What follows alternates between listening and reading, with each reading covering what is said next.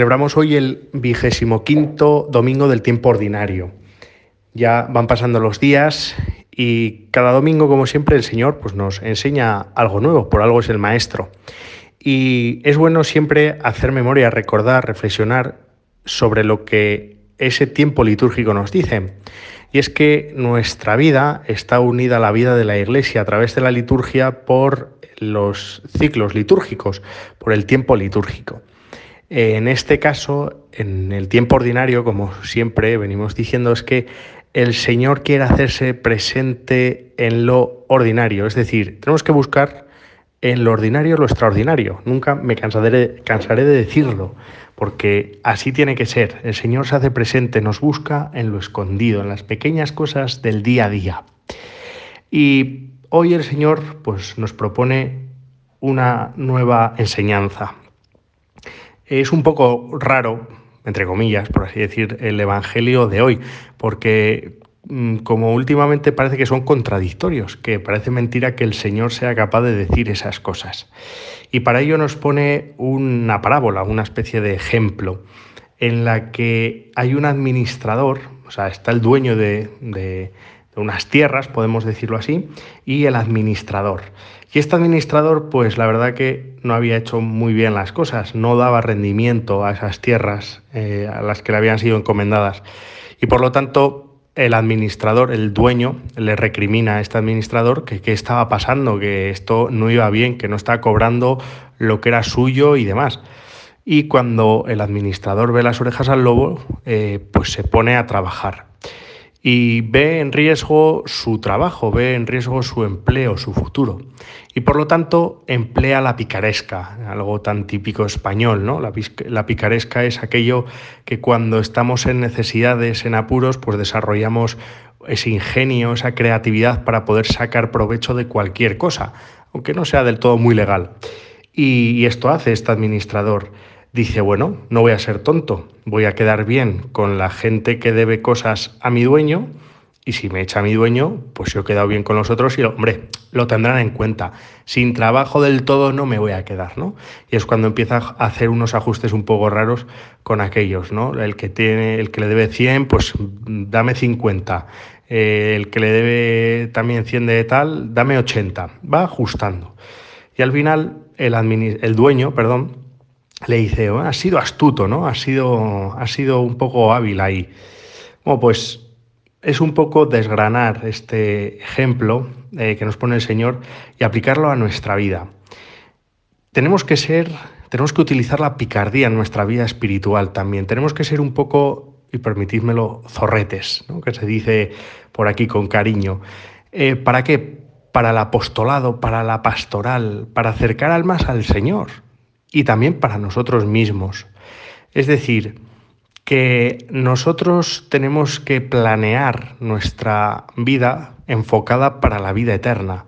Es decir, que todo lo que hacemos aquí en la tierra, todas las cosas que compramos, tenemos, hacemos, decimos, todo nuestro ser, tiene que estar enfocado para la vida eterna. Pero mientras tanto tenemos aquí esta vida terrena. Y tenemos que ir preparando, como digo, de la mejor manera posible. Y en este caso también tenemos que emplear estrategias, ¿por qué no? Y estrategias previsoras, para ser previsores. Es decir, nosotros eh, para unas cosas somos muy astutos, nos las arreglamos para nuestras economías, para eh, nuestros intereses particulares, etcétera, etcétera, pero quizás para la vida espiritual no.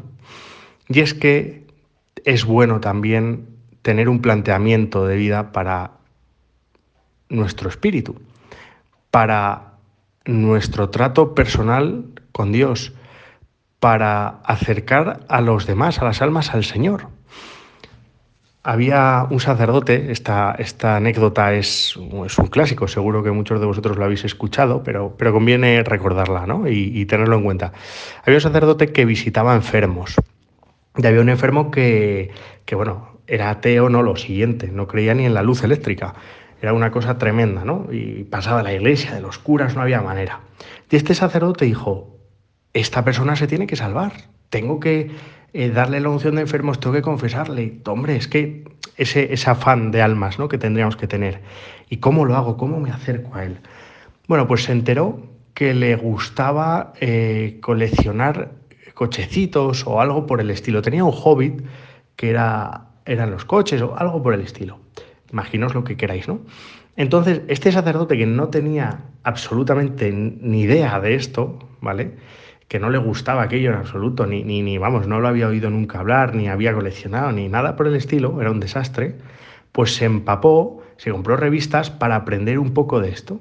Entonces, de esa manera entraba a saludar a este enfermo y en vez de a ponerse a hablar de cosas de Dios, de cosas como que le iban a alejar, que iban a discutir, que, iba a rechazarlo, empezó a eh, congeniar y empezaron a entablar una amistad increíble a través de los hobbits de este. Pero claro, este sacerdote se había empapado, se había, había hecho ese esfuerzo, había dedicado su tiempo para poder acercarse a él. Y una vez que se acercó, cuando eran amigos, sacerdote pues le hablaba de el mayor regalo que él tenía y lo que le hacía feliz de Dios. Y entendió este enfermo, este buen hombre, lo que realmente era la felicidad y entendió a este sacerdote. Y al final de sus días, este señor se confesó y gracias a Dios, pues, pues seguro que, tuvo un encuentro con el Señor. Bueno, pues esta, entre comillas, estrategia, esta picardía de este sacerdote, eh, es lo que tenemos que hacer nosotros para los demás oye, mira, es que a mis amigos están alejados de la iglesia, es que pasan, es que blasfeman, es que yo qué sé, ¿no? Cada uno tiene sus circunstancias y situaciones. Bueno, pues acércate a ellos, quiéreles un montón y plantea una estrategia, una estructura como sea para generar un encuentro eh, con Dios entre ellos y, y entre tus amigos y el Señor a través de todos los medios que puedas, hazte el encontradizo.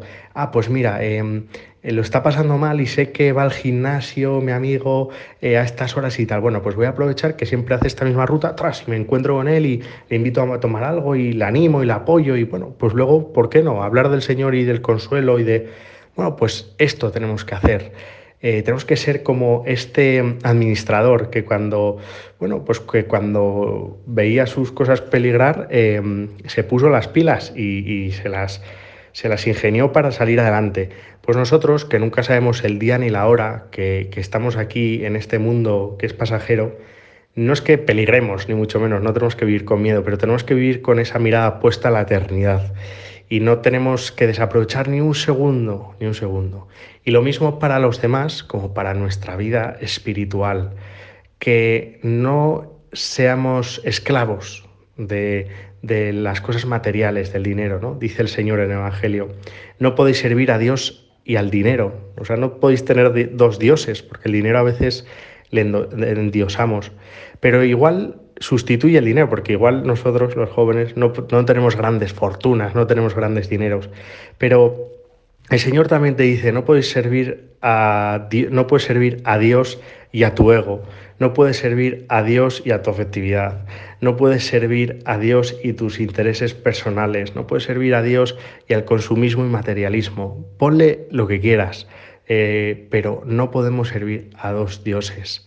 Solo a uno, al auténtico, al que nos ama con mayúsculas, al que nos perdona con mayúsculas, al que nos promete y nos, nos facilita esa eternidad a ese es al que tenemos que dar culto, a ese es el que tenemos que tener presente en nuestras vidas, que tenemos que estar cerca de él, tenemos que mimarle y cuidarle.